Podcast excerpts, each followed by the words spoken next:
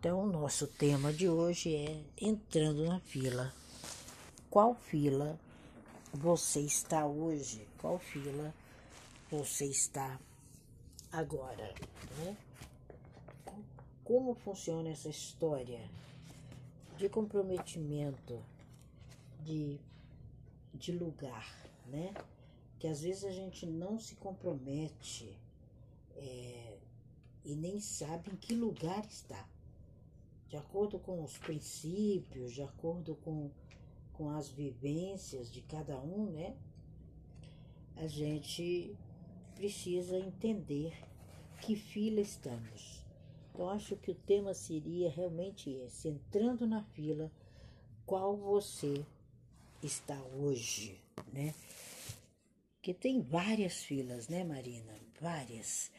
É, eu tive uma, e tenho ainda, né? Uma aluna que eu acho que se eu fosse definir assim a personalidade dela, né? Ela é uma pessoa é, estrondosa, né? Ela é uma pessoa diferente. Ela é uma pessoa que a gente pode dizer que exageradamente em tudo que faz, principalmente no que concerne é, entrar na fila. E às vezes é, eu sempre tive as primeiras aulas, né, de Torá, as primeiras aulas que eu dei do universo espiritual da Kabbalah, ela sempre teve presente, né? E a Mary, ela às vezes ela era tão real, ela era tão é, tremenda que as pessoas só de vê-la né, ficavam deslumbradas com ela, né? E ela é isso até hoje. Ela é uma pessoa brilhante, ela é muito rápida, ela aplica os conhecimentos, né? É, a gente dava aula de manhã, de tarde ela já estava aplicando os conhecimentos. E a única área que ela tinha e tem ainda um pouco de dificuldade, mas já venceu com as aulas de Tora, era segurar a língua, né? Ela falava mesmo, o que vinha, ela falava. E eu sempre falava para ela: olha a restrição, olha essa relação, né? E ela tinha um temperamento natural que vinha à tona, isso é uma característica dela. Então, para a gente entender isso, primeiro é, a gente tem que entender o processo de cada um e entender que lição ela me ensinaria com tudo isso. E eu sempre me divirto muito com esse temperamento natural dela. E ela é uma benção, é uma pessoa tremenda. E todas as vezes que ela vinha para a aula, né, ela me pedia que desse uma benção para ela porque ela queria ter um bebê imediatamente e tinha que ser um menino. Aí eu falava para ela: Eu te dou sim a bênção, com muito prazer, mas não te dou garantia, porque a gente não pode orar ditando ao Eterno o que ele deve fazer, né? E ela ficava, sabe, se recusava e acabava aceitando, e a coisa não ia rolando por causa dessa de ser essa pessoa tão categórica, né? Mas de qualquer forma, eu falava para ela: eu te amo de qualquer forma. Você está preparada para vivenciar e a gente preparado para aceitar as suas características. E ela sempre foi assim e é assim. E eu me lembro, né, para a gente poder entrar, não entrando na fila, a gente estava numa reunião em casa e tinha três pessoas, né? É, da família do meu marido, Rabinos. E aí é um processo muito significativo encontrar três pessoas dessa em um só ambiente, né? Aí ela chegou e, e já chegou para pedir é, a bênção, e aí ela disse: Olha, eu, eu já trouxe a kippah. Eu vou receber essa bênção e eu tenho certeza que meu filho será um menino. Aí ela já trouxe aqui pazinha, né? e tinha uma, um sobrinho conosco que estava aprendendo as primeiras letrinhas hebraicas, Aleph, Beit, né? E ela olhou para aquela criança e ela disse: O meu também, o ano que vem já vai estar aqui. E quando ela recebe né, a bênção, né, a, a Brahot do Reb Cole, né, que era o mais velho, era o avô do meu marido, aí lá imediatamente após aquele momento, ela vira e diz: Olha, liga para o marido e diz: Eu estou grávida de um menino. E a gente ficou olhando um para a cara do outro, né? E eu olhava para ela, eu falei, ela falou: Já entrei na fila, morar. Você não disse que a gente tem que estar tá na fila? Eu já entrei na fila. E, o, e é um menino. E ela ligou para o marido e disse para o marido que já estava grávida. E ela não estava grávida naquele momento. E ali eu passei a entender a importância de entrar na fila certa. Aí os outros dois rebes também abençoaram, né? E a gente começou a sorrir, né?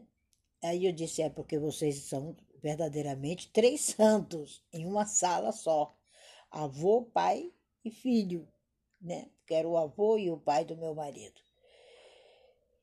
Eu falei, isso aqui não é qualquer lugar, isso aqui é uma corte rabínica. E a gente começou a vivenciar aquilo. E pasme você, Marina, Carol, um ano e dois meses depois nasce o menino. Eu estava no meio de outra festividade e ela chega com o bebê no colo. E eu falei: Uau, é estar entrando na fila certa. Quando a gente entra na fila certa, você tem certeza do amanhã agora. Eu sei que ela é exagerada em tudo que ela faz, né? Mas ela é exageradamente certa naquilo que ela quer, né? É, quando a gente quando ela tocou a campainha, né? Meu avô, que estava ali, o avô do meu marido, a gente considera avô da mesma forma, ele estava distribuindo ali os biscoitinhos especiais para as crianças com as letras hebraicas, né? E aí ela vem e adentra o recinto com aquele sorrisão, com um lindo menino, né? E ela, sem saber, ela escolhe o nome Irsch, que era o nome do avô do meu marido. Aí eu falei para ela, isso não é coincidência. E a gente encheu os olhos de lágrima, né? E ali a gente viu a importância de estar, entrar na fila certa, agir de maneira certa e viver de maneira assertiva. As pessoas são muito, elas, elas não esperam, elas não contribuem.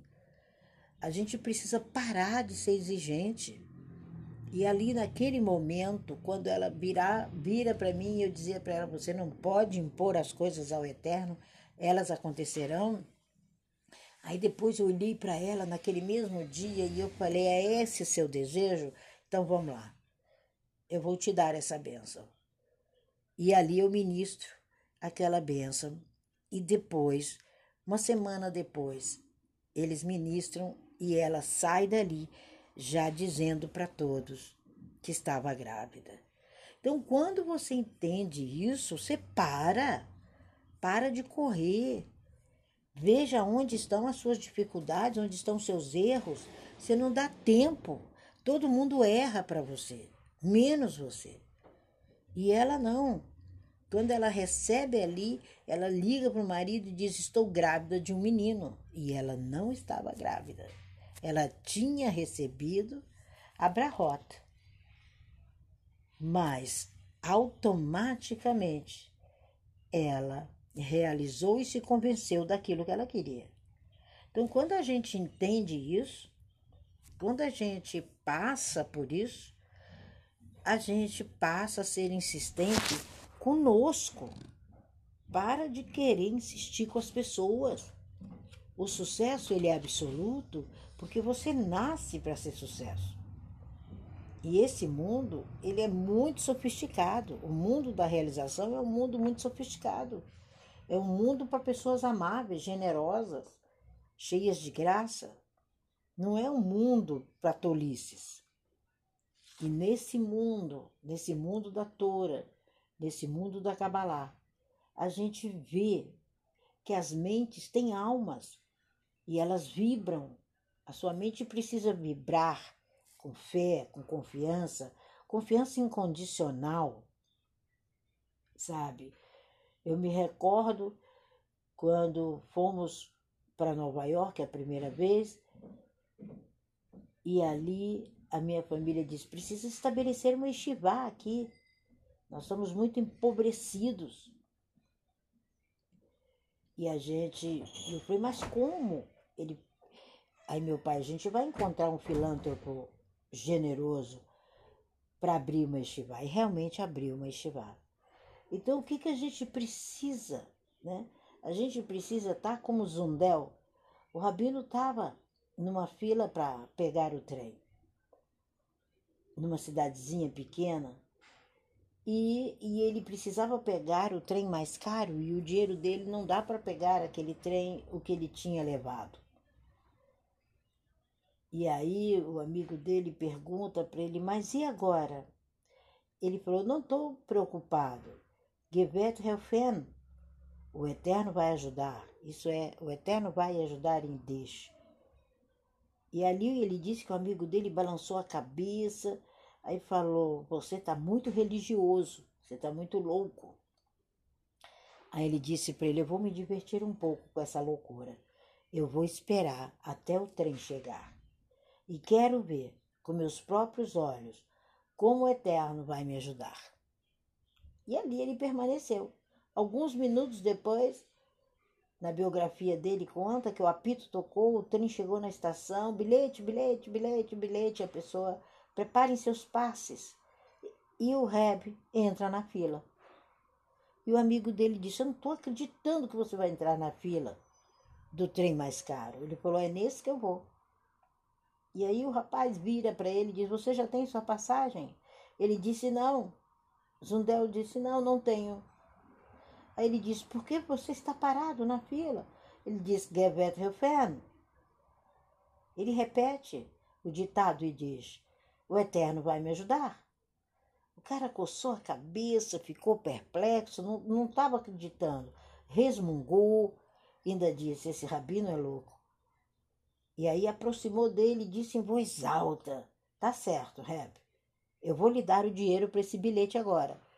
Mas não conte comigo novamente. Você não pode ser tão ingênuo para acreditar que o Eterno vai te ajudar.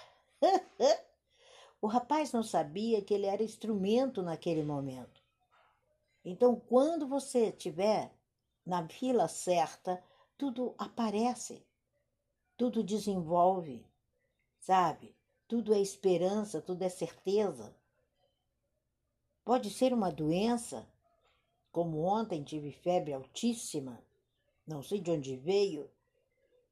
Depois me fortaleço, atravesso, vou até ali onde tem um, um farmacêutico antigo que eu já conheço, e ele olhava para mim e falou: Nossa, mas como assim do nada e você está tão bem? E eu estava com 39,4. Aí ali tomei uma medicação, voltei para casa e eu disse: amanhã eu tenho Clubhouse. Hoje não dá para fazer Instagram, mas amanhã dá para fazer Clubhouse, porque eu não terei mais nenhum pingo dessa dessa febre. E tudo se arrumou. Às três da manhã, quando eu acordo, eu estava ali com a mesma Gerbert Helven o Eterno proverá. Estou ótima. Então, quando você se desespera, quando você não está tempo para se autocorrigir, para entender o que está passando no seu processo, você vai ficar sempre pedindo. Você não resolve suas coisas, você não caminha, você não assimila os seus desafios.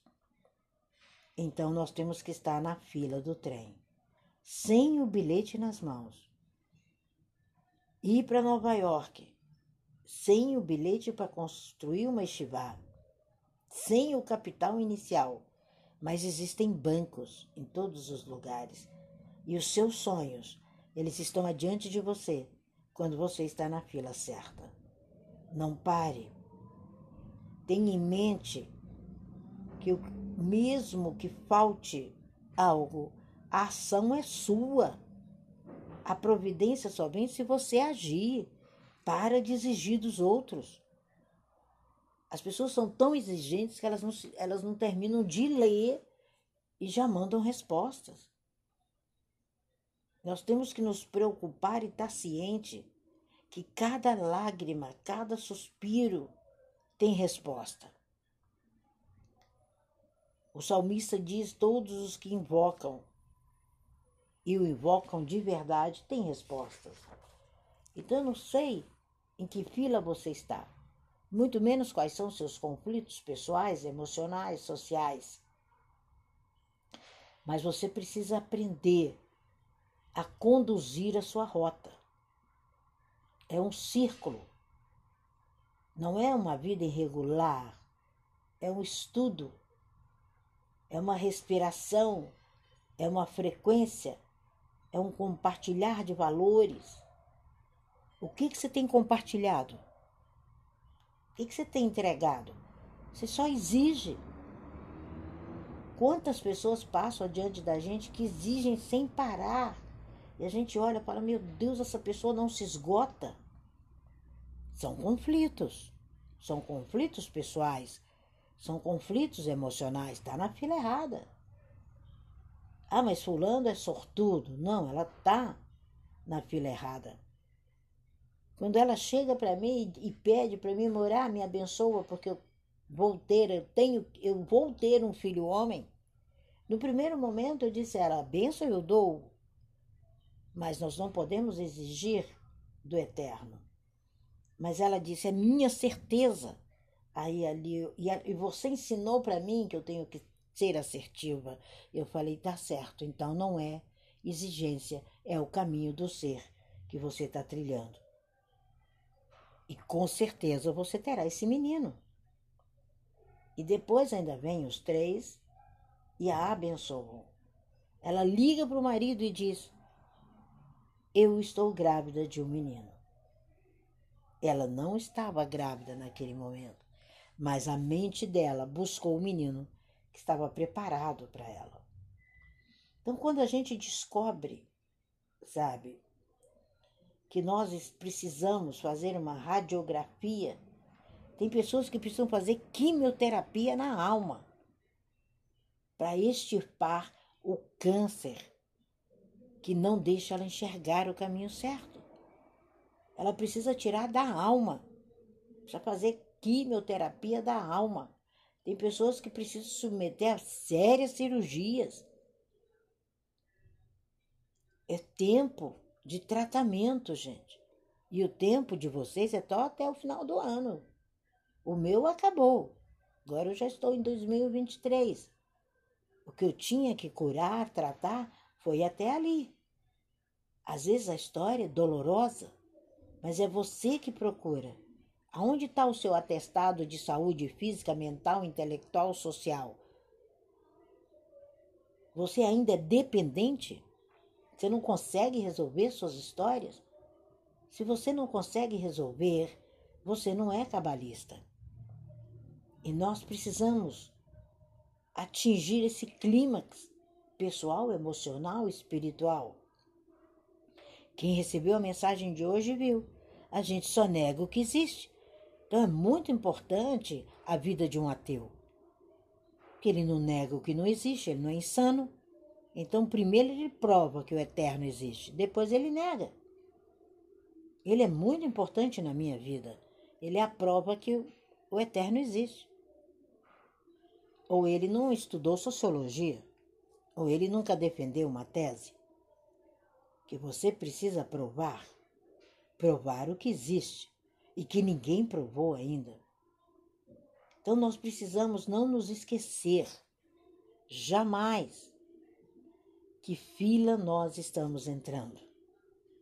Que tratamento sério você precisa. Que morte no seu caminho é essa? Que inspiração é essa? Nós temos que entender que a nossa vida não pode ser um veneno injetado dentro do corpo 24 horas, mas uma realização, não uma doença, mas um sentir, uma satisfação, uma prova. Ela era e ainda é minha aluna. Ainda é minha aluna. E eu digo a ela, você já está pronta. E ela diz, não, eu não estou nem um terço do que deveria estar junto com você. E a gente precisa entender que, de modo algum, problemas financeiros, doenças, perdas, são mais importantes do que a sua existência. É essa impressão que o cabalista tem. Ontem foi um dia de febre de uma hora da tarde às três da manhã. Mas eu sabia que ela iria passar. Não havia justificativa. E ela passou. É esse o prisma. Por quê? Porque eu tinha um objetivo. Eu disse: eu não posso deixar de abrir a sala de Clubhouse, mesmo que seja para uma única pessoa, mas estará alguém ali esperando o ensinamento da Kabbalah. Então, quando a gente passa por essas crises, você tem que tirar o S e se comprometer com você. A sua justeza, a sua perfeição é justamente quando você comete erros, experimenta desgastes e sai deles. Apesar de vir a exaustão, o cansaço, a lealdade ao seu propósito e ao seu projeto te faz diferente.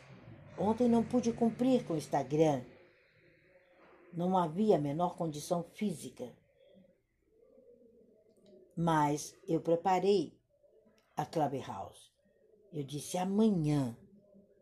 Isso tudo passou. Então nós não somos sobre-humanos, mas somos de esforço. Nós somos cabalistas, esperamos e experimentamos tentações, sim. Somos desafiados todo instante pela má inclinação do outro, mas a gente não se atrai por isso. Aprenda isso. Aprenda a ser solucionador se você não dá conta de solucionar nada, em dois minutos você joga o bolo no colo do outro e não espera. É emunar. A palavra hebraica para fé é criatividade. Fé em hebraico significa criatividade, omnut, criativo. É um artista que trabalha diligentemente o seu propósito. Quando você alcança essa ideia, você se torna empreendedor. Os caminhos se abrem. Não se frustre, tudo se abre. Qualquer revés que vier, sua profissão é a vocação. Sabe? E isso está ligado ao Amen, isso está ligado à capacidade significativa e intensa de estar conectado. Amém significa conexão em hebraico. Está no seu gen, está no seu gen espiritual. Sabia que tem gen espiritual? Quando você se liga aos seus atos, quando você se olha de dentro para fora, você é um grande artesão. É um carpinteiro, um sapateiro, um ourives, um relojoeiro. É esse você. E qual é o problema? Raciocine. Quando você está na rota certa, entrando na fila correta, o raciocínio vem. Sabe? É impressionante. Nós precisamos manter os nossos relógios biológicos em funcionamento e não em consertos, enferrujados, impossíveis de serem reparados. Nossos relógios são como nossa mente. Eles precisam se fortalecer com leituras preciosas. Você precisa mantê-lo andando. Você precisa mantê-lo no vier e virá, e virá, e virá. E quando você conecta dessa forma, você busca aquilo que arde dentro de você. Então procure buscar o que arde dentro de você e não querer que a solução esteja na mão da outra pessoa em questão de segundos o tempo todo. E muitas pessoas agem assim. E isso é muito triste, isso é muito devastador. Então, entrando na fila, qual você está hoje, quer lhe dizer: entre na fila do amanhã, agora, e haja agora, e faça agora.